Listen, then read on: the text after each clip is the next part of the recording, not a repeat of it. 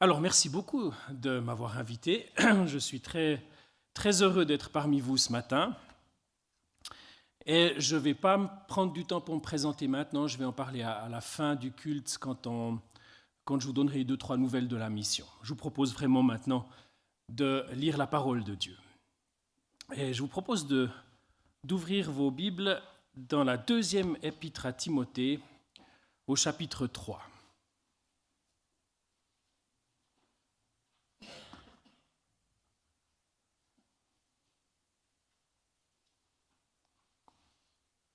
2 Timothée chapitre 3, verset 14. C'est Paul qui parle à Timothée et c'est un des tout derniers écrits qu'on ait de la main de Paul, probablement même le dernier. Donc euh, il y a une, une forme de testament dans ces paroles. Et il dit ceci. Quant à toi, tiens ferme dans ce que tu as appris et reconnu comme certain, sachant de qui tu l'as appris.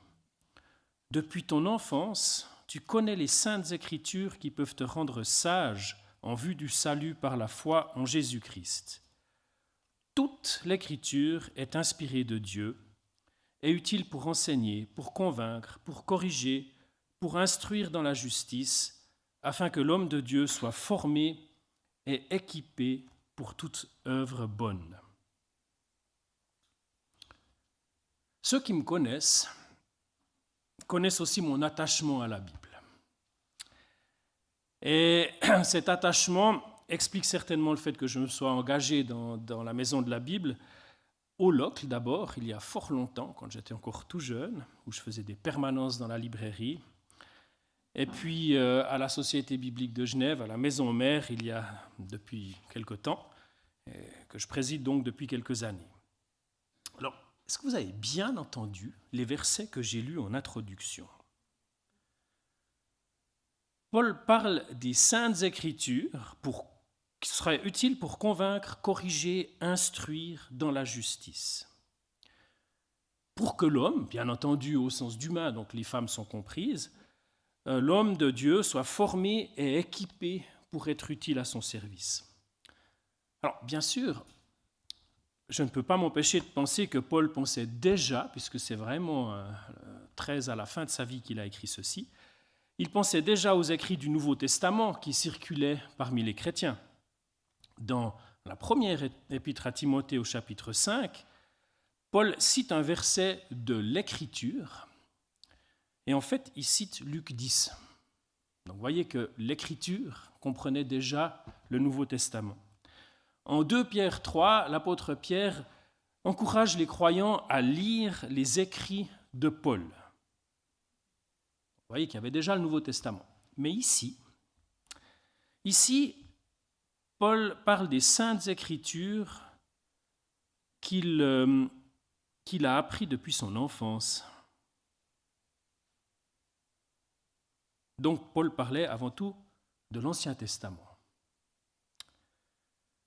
franchement, soyons honnêtes. Est-ce que tout l'Ancien Testament est vraiment utile pour nous aujourd'hui? Dans les moindres détails? Quand vous lisez l'ensemble, du Deutéronome ou bien du Lévitique, est-ce que vous êtes vraiment à vous enthousiasmer parce que vous voyez immédiatement quelle application pratique cela a pour vous aujourd'hui?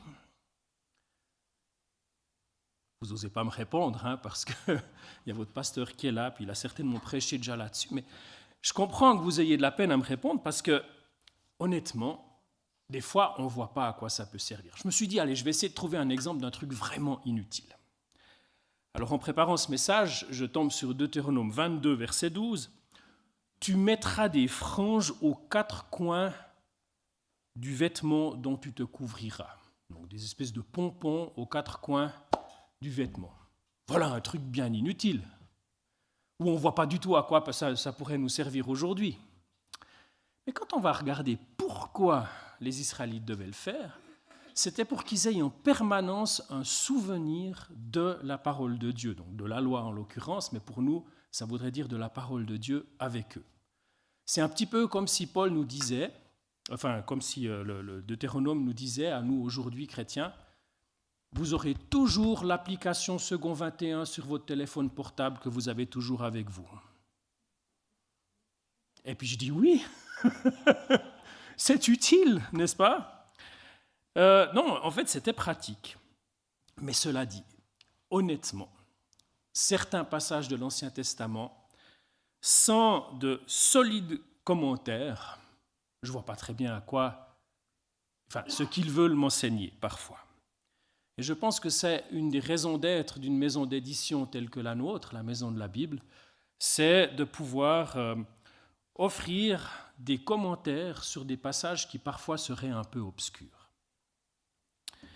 et qui, englobent donc des enseignements qui peuvent vraiment être utiles. Et je vous propose pour aujourd'hui de nous pencher euh, sur un enseignement un peu obscur. Du moins, l'application pratique nous paraît peut-être pas immédiate, et pourtant. Donc, je vous propose d'ouvrir vos Bibles dans le Deutéronome au chapitre 14, pour ceux qui ont les Bibles qui sont sur les, euh, chaises, je crois que ça fait la page 290 ou 299. 299. 229. Voilà, merci. Oui, parce que votre pasteur m'a dit, si tu peux dire le numéro de page, c'est bien, mais vu que j'ai pas cette Bible à la maison, je ne pouvais pas. ah oui, ok. mais j'ai déjà tellement de versions de la seconde 21 à la maison que... Donc, je vous propose de lire de, dans le Deutéronome, chapitre 14, à partir du verset 3 et jusqu'au verset 20. Donc, c'est la loi. Et donc, Dieu parle aux Israélites et il leur dit, Tu ne mangeras rien d'abominable. Voici les animaux que vous pourrez manger. Le bœuf, la brebis et la chèvre, le cerf, la gazelle et le daim, le bouquetin, le chevreuil, la chèvre sauvage et la girafe.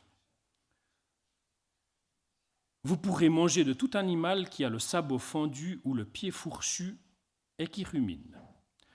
En revanche, vous ne mangerez pas de ceux qui ruminent seulement ou qui ont seulement le sabot fendu ou le pied fourchu. Ainsi, vous ne mangerez pas le chameau, le lièvre et le daman qui ruminent mais n'ont pas le sabot fendu. Vous les considérerez comme impurs. Vous ne mangerez pas le porc qui a le sabot fendu mais ne rumine pas. Vous le considérerez comme impur. Vous ne mangerez pas de leur viande et vous ne toucherez pas leurs cadavres. Voici les animaux dont vous pourrez manger parmi tous ceux qui sont dans l'eau. Vous pourrez manger de tous ceux qui ont des nageoires et des écailles. En revanche, vous ne mangerez d'aucun de ceux qui sont dépourvus de nageoires et d'écailles. Vous les considérerez comme impurs. Vous pourrez manger tout oiseau pur. Voici ceux dont vous ne mangerez pas l'aigle, l'orfraie, l'aigle de mer, le milan, les diverses espèces de vautours, l'autour, toutes les espèces de corbeaux, l'autruche, le hibou, la mouette, les diverses espèces d'éperviers, le chat-huant, la chouette, le cygne, le pélican, le cormoran, le plongeon, la cigogne, les diverses espèces de hérons, la huppe et la chauve-souris. Vous considérez comme impur tout reptile qui vole, on n'en mangera pas. Vous pourrez manger tout oiseau pur. Voilà.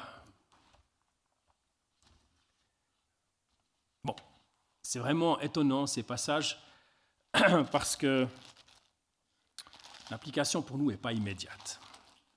Vous avez remarqué peut-être au verset 7 que euh, le lièvre est un ruminant.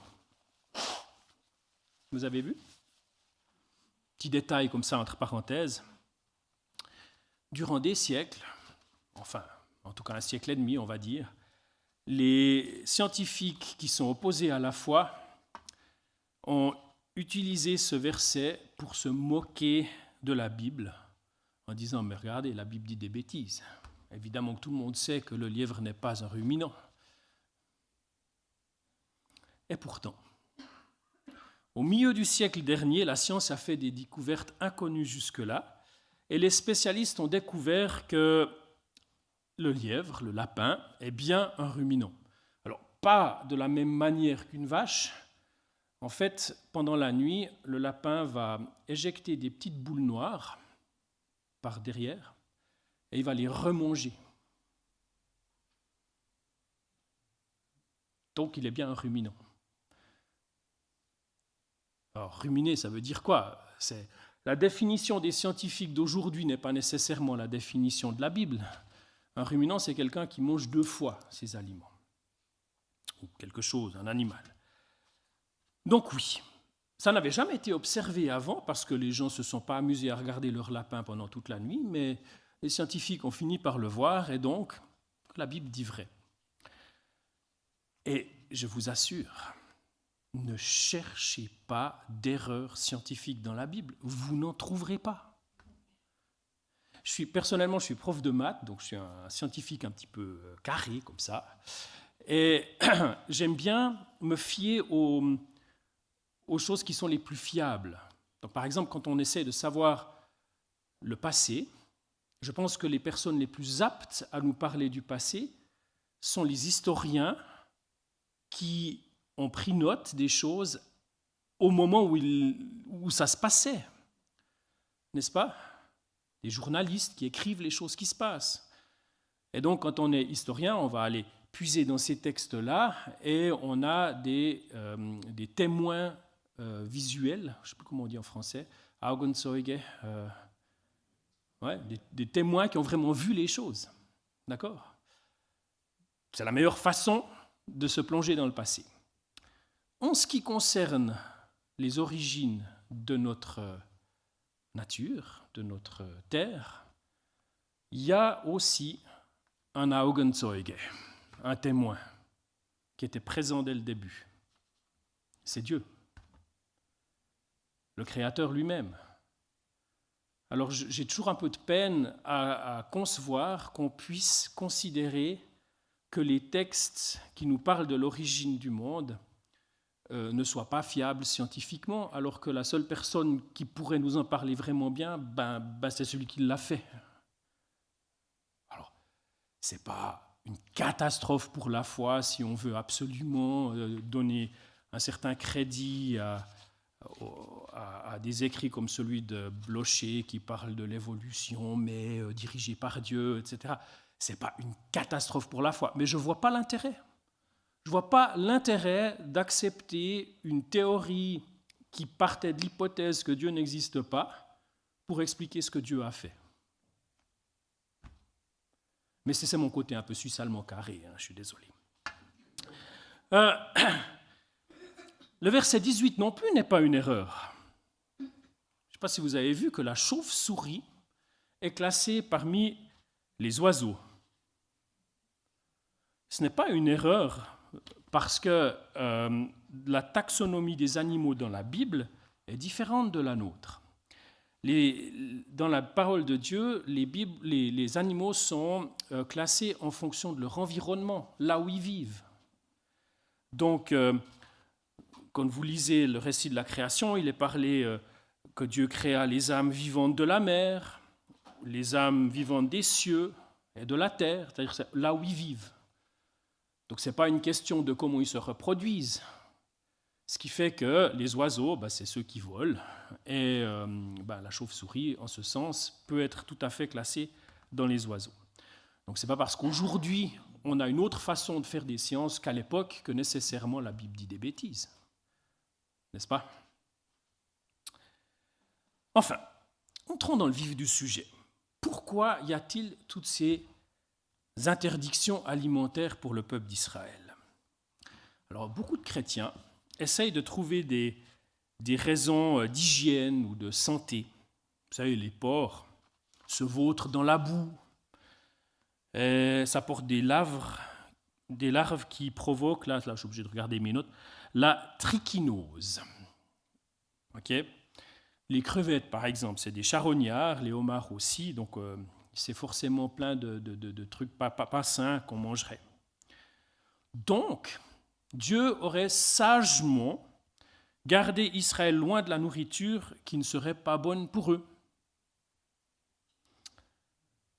Je ne voudrais pas critiquer ceux qui ont cette idée, Mais le problème, c'est que Dieu a cessé d'interdire ces aliments-là dans la Nouvelle Alliance. Vous vous souvenez certainement hein, de la révolution provoquée par la vision de Pierre dans Acte 10, quand il voit une nappe pleine d'animaux qui descend, puis il dit bah, Vas-y, mange, tu peux manger tout ça. Euh, y compris les animaux impurs. Hein.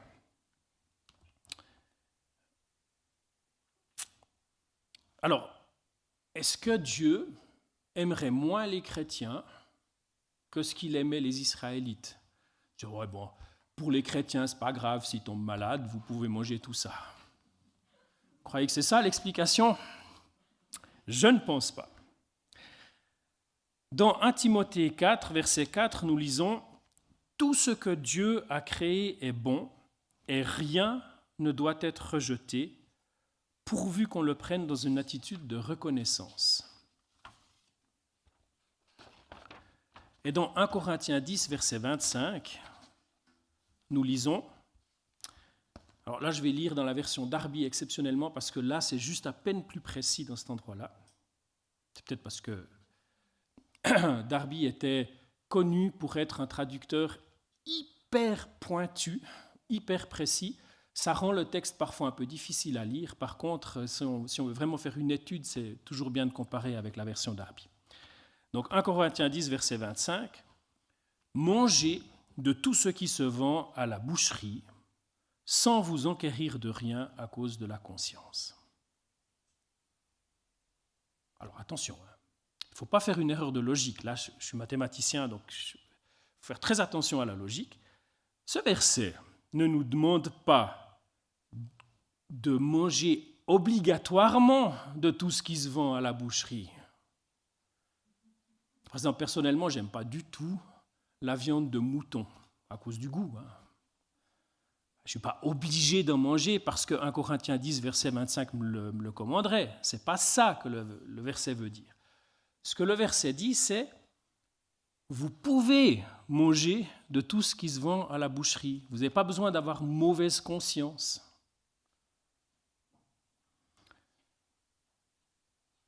Donc, Étant donné que ce n'est pas possible que Dieu nous aime moins aujourd'hui que ce qu'il aimait les Israélites, ce n'est pas une question de santé.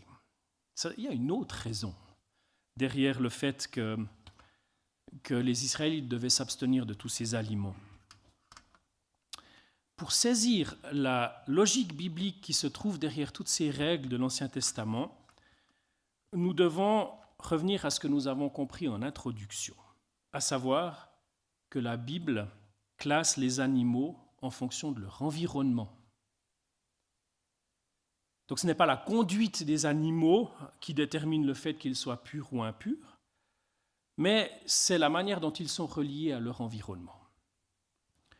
Manger, ce n'est pas la même chose que faire le plein d'énergie. Manger, c'est incorporer, devenir un seul corps avec ce que nous mangeons, mais aussi avec nos compagnons de table, ce que nous mangeons euh, ne fait en quelque sorte plus qu'un avec nous, et nos compagnons de table deviennent membres de ce corps actif, collectif. Et en fait, si Israël devait éviter de manger toute cette nourriture impure, c'est pour bien euh, comprendre qu'ils sont différents différents des peuples alentours, qui eux n'avaient pas ces restrictions. C'est-à-dire, il fallait en quelque sorte apprendre à être différent des incirconcis. Mais le Seigneur Jésus est mort pour briser le mur de séparation. La race humaine n'est plus divisée entre d'un côté les juifs et de l'autre côté les gentils. Pour ceux qui ne le savent pas, les gentils, ça veut dire les non-juifs. Ce n'est pas parce qu'ils sont plus gentils que les autres. Donc, ces restrictions alimentaires qui maintenaient séparer les juifs des gentils, c'est des restrictions alimentaires qui ne nous concernent plus, qui sont caduques, parce que le Seigneur a tout fait pour briser cette séparation. Jésus a parfaitement accompli la loi Donc, nous pouvons manger n'importe quoi. Mais, il y a quand même une restriction. Et si ces restrictions ne concernent pas ce que nous mangeons, elles concernent le lieu où nous mangeons, et particulièrement avec qui nous le faisons. Par exemple, Paul nous ordonne d'éviter la table des démons. Donc de ne pas avoir de communion avec les démons. Peut-être que ça implique aussi d'éviter d'avoir, euh, de partager un repas avec des personnes dont nous savons qu'elles pratiquent des, choses occultes. Peut-être. Et nous ne devons pas communier avec les œuvres des ténèbres, ni partager le pain avec la table du méchant. Il y a des versets qui nous disent cela. Euh, partager le pain. Vous savez ce que signifie le mot compagnie étymologiquement Compagnie, ça vient de cum panis, pain avec. Être en compagnie de quelqu'un, être le compagnon de quelqu'un, c'est manger avec cette personne. Donc, le fait de partager un moment euh, convivial de repas, ça nous donne un lien fort avec les gens en question. Et l'apôtre Paul nous dit en Corinthiens 15, les mauvaises compagnies corrompent les bonnes mœurs. C'est-à-dire, en d'autres termes, peut-être qu'il faut faire gaffe, il ne faut pas se croire trop fort, et à force d'être en compagnie de personnes qui pourraient euh, nous, éloigner de la foi, on prend un risque. Mais je ne suis pas en train de vous dire, et faites vraiment attention à ça, je ne suis pas en train de vous dire qu'il faut éviter de manger avec des non-croyants.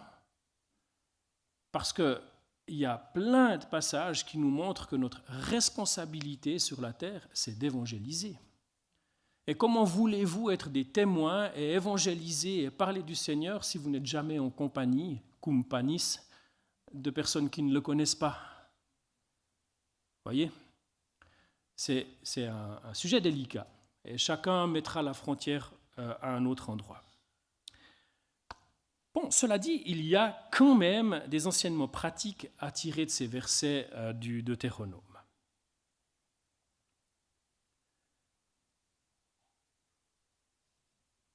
Donc, on a bien compris qu'il ne s'agit pas d'appliquer littéralement ces choses-là pour nous aujourd'hui, hein. mais malgré tout, du point de vue euh, de l'image ou de, ce que ça nous raconte d'une manière euh, euh, presque parabolique, il y a quelque chose à en retirer. Parce que s'il est dit tu ne mangeras rien d'abominable, le verset 3, nous comprenons bien que moralement, ça signifie que nous devons nous nourrir de ce qui est approprié à notre régime spirituel, ce qui nourrit notre cœur et notre esprit, pas les choses abominables. Quand Paul dit que nous devrions avoir nos esprits, nos pensées occupées de ce qui est vrai, honorable, juste, pur, digne d'être aimé, de bonne réputation, digne de louange, Philippiens 4, verset 8, nous comprenons bien que si nous passons absolument toutes nos soirées à regarder des séries Netflix qui sont complètement amorales, elles ne le sont pas toutes, hein. Mais si nous ne nous nourrissons que de ces choses-là, violence, sexe, etc., il y a un problème. Nous ne sommes pas en train de manger que des choses qui sont, euh, qui sont honorables. Nous sommes peut-être en train de manger des choses qui sont abominables. je, je vraiment, pas que quelqu'un me comprenne mal. Je ne suis pas en train de vous dire qu'il faut que vous arrêtiez votre abonnement Netflix. Parce qu'il y a plein de trucs super sur Netflix. Il faut juste trier. D'accord? Et je pense que c'est important. Ensuite, au verset 6, donc, il nous a dit que les Israélites devaient manger de tout animal, enfin, pouvaient manger de tout animal, pouvaient, hein, parce que peut-être qu'il y avait déjà des végétariens à l'époque, c'est pas. Je ne suis pas en train de dire que vous n'avez pas le droit d'être végétarien, pas du tout, vous pouvez. Mais ils pouvaient manger de tout animal qui a le sabot fendu ou le pied fourchu et qui rumine. Bon. La rumination des animaux, ça nous fait penser, et le mot nous fait penser à ça, ruminer, à la méditation. N'est-ce pas? Euh, Nous devrions nourrir notre âme des choses qui nous font penser à ce qui est en haut, c'est-à-dire à Christ. Colossiens 3 nous dit, Si donc vous êtes ressuscité avec Christ, recherchez les choses d'en haut, où Christ est assis à la droite de Dieu. Attachez-vous aux réalités d'en haut et non à celles qui sont sur la terre.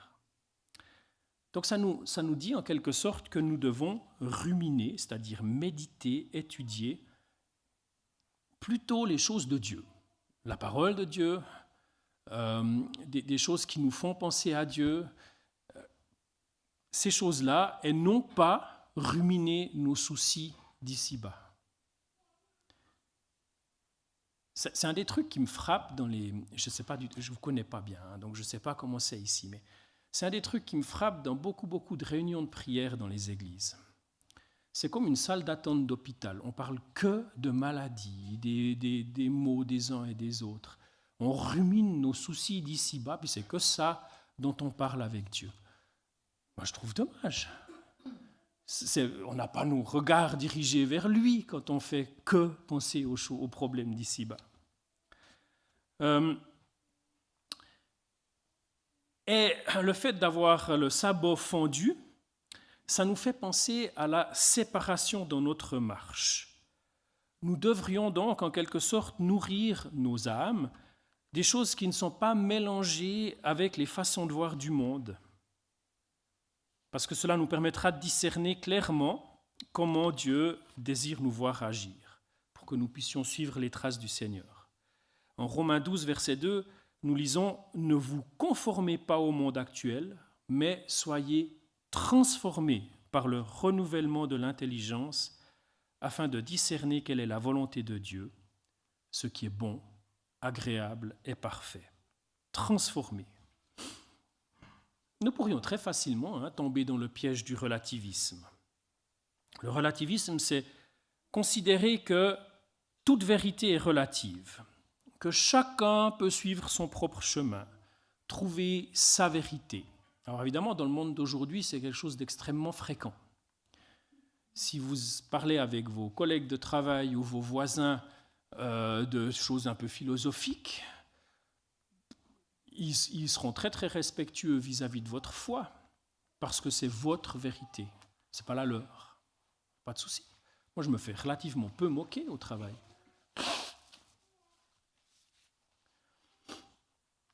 Mais Euh, même en tant que chrétien, on pourrait tomber dans le piège du relativisme, c'est-à-dire de lire la Bible en ne prenant que les versets qui nous plaisent bien, et puis tous les versets qui nous remettraient en question, on les met de côté.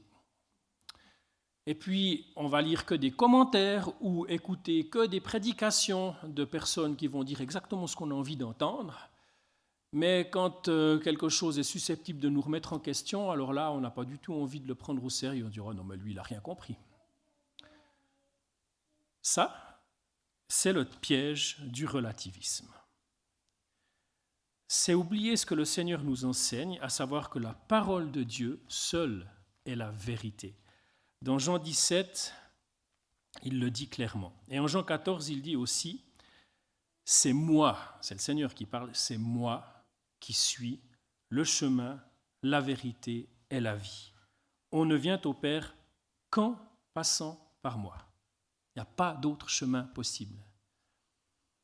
Donc pour moi, je trouve que c'est délicat quand on discute avec des collègues de travail euh, qu'on a invités un soir et puis on arrive fatalement à la fois parce qu'ils ont vu une Bible traîner ou bien parce qu'ils savent très bien qu'on est chrétien.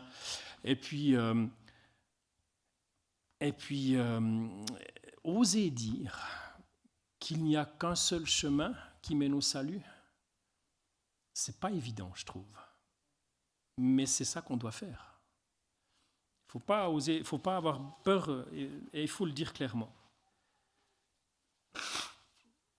Et je pense que si nous ne nourrissons pas d'une nourriture de qualité, nous ne devons pas nous étonner de rencontrer beaucoup de difficultés dans notre marche.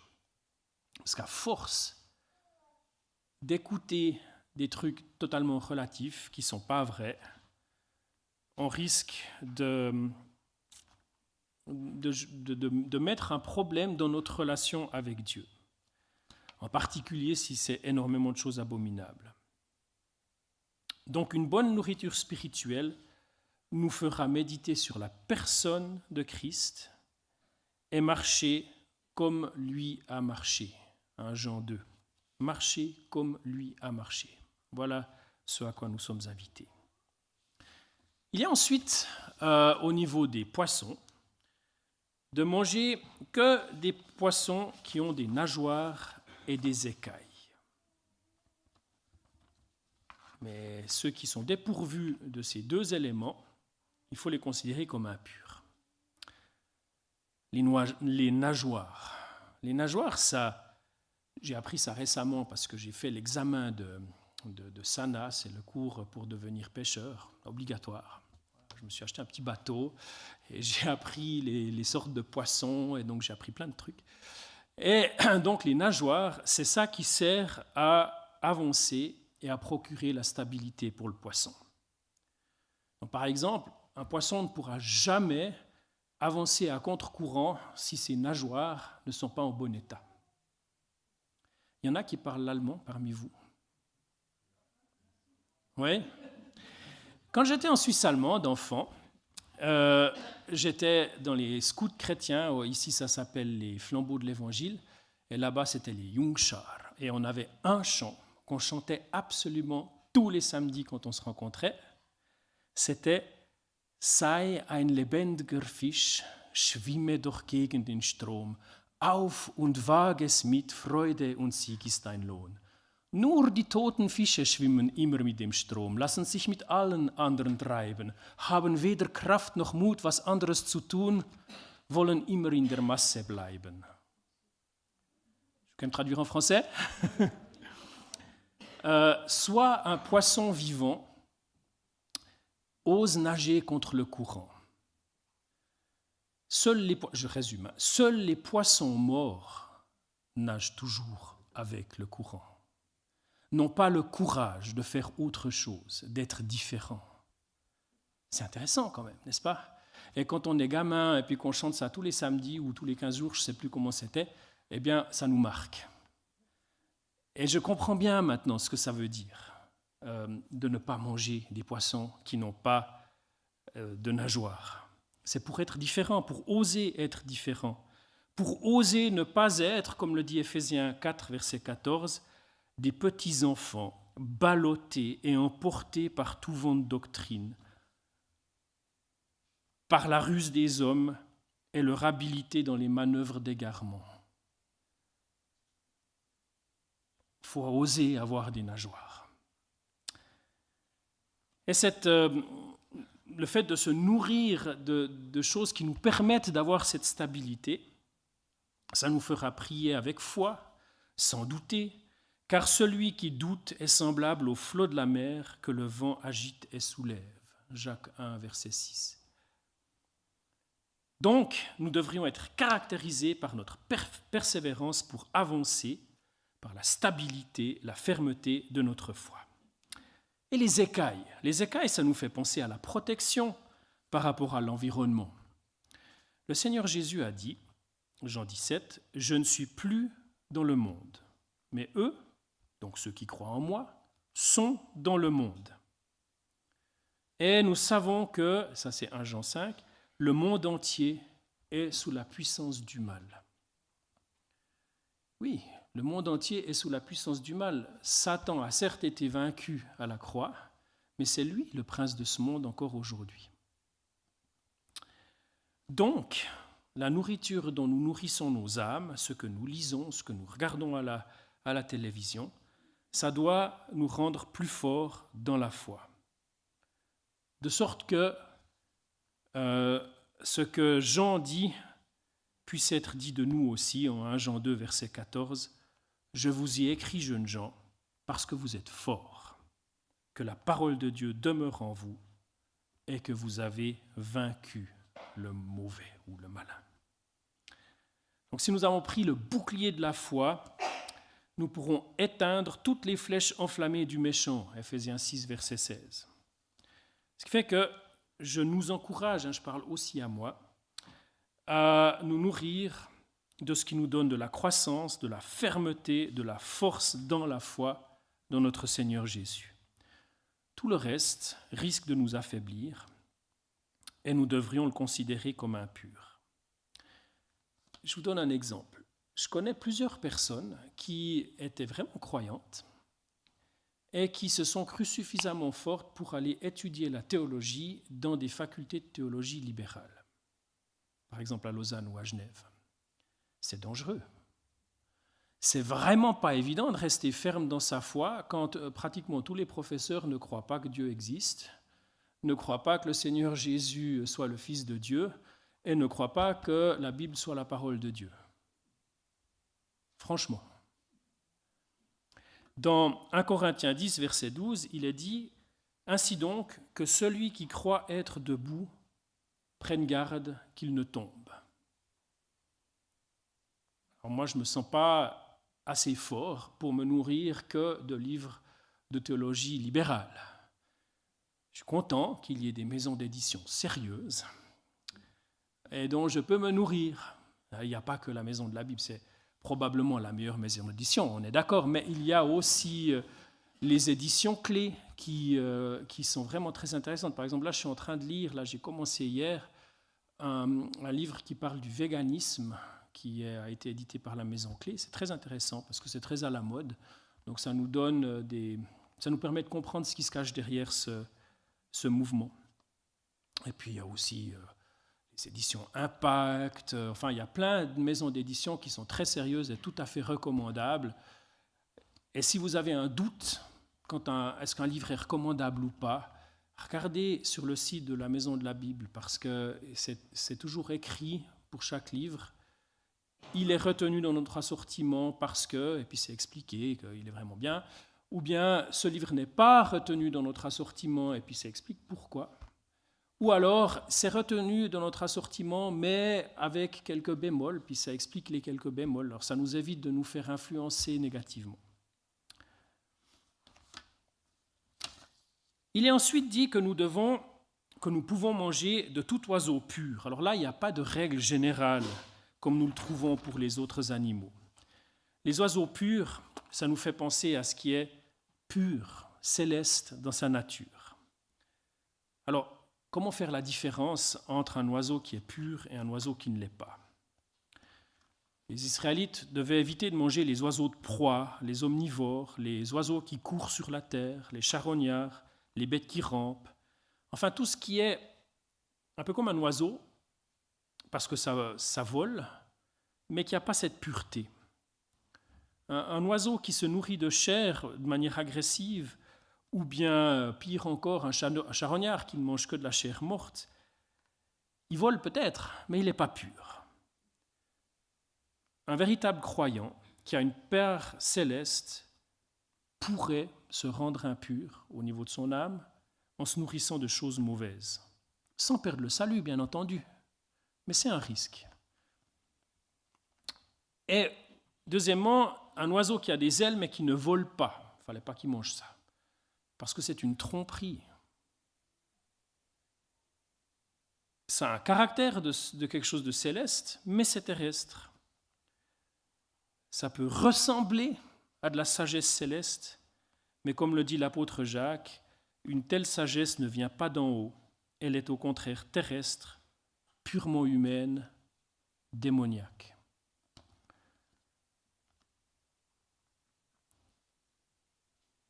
Donc faisons attention, hein. ce n'est pas parce que quelqu'un se dit chrétien et puis euh, prêche sur YouTube euh, et puis il a plein de followers que nécessairement c'est euh, une nourriture saine.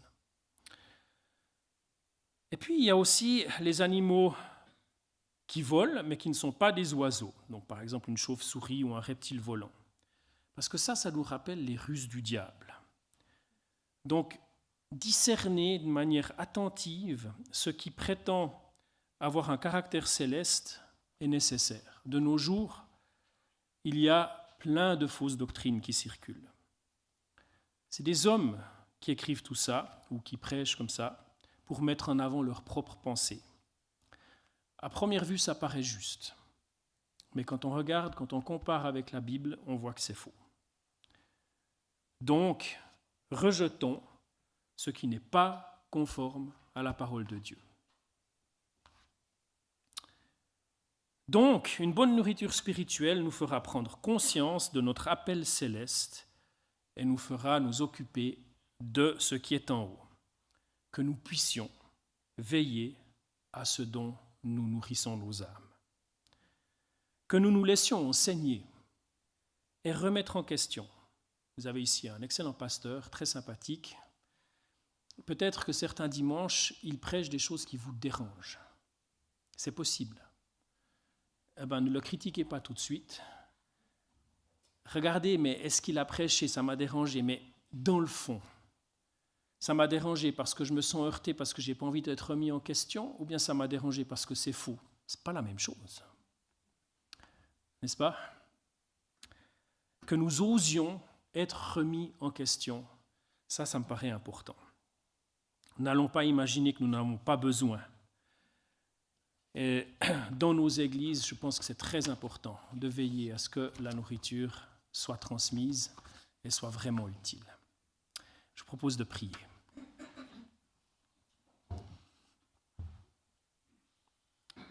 Oui, Dieu et Père, nous voulons te remercier pour ta parole si riche et si parfaite, que nous puissions la garder précieusement, euh, comme ces pompons aux quatre coins de nos vêtements, vers nos cœurs, que nous puissions vraiment nous en nourrir jour après jour. Et aide-nous tous à discerner euh, ce qui est bon de ce qui est mauvais, que nous puissions faire la différence et avoir envie de nourrir nos cœur et nos âmes de choses qui nous font du bien, qui nous permettent de mieux apprendre à te connaître, qui nous permettent d'être plus utiles pour toi sur le chemin que tu as tracé pour nous. Que, Dieu Père, nous, nous sachions être des disciples qui sont des vrais chrétiens, c'est-à-dire des petits Christ, qui marchent comme le Seigneur a marché, permet que nous puissions être remis en question lorsque nous avons des choses qui ne jouent pas dans nos vies, pour que nous puissions réellement progresser.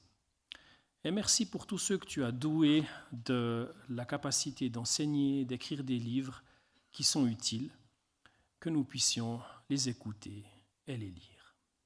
Amen.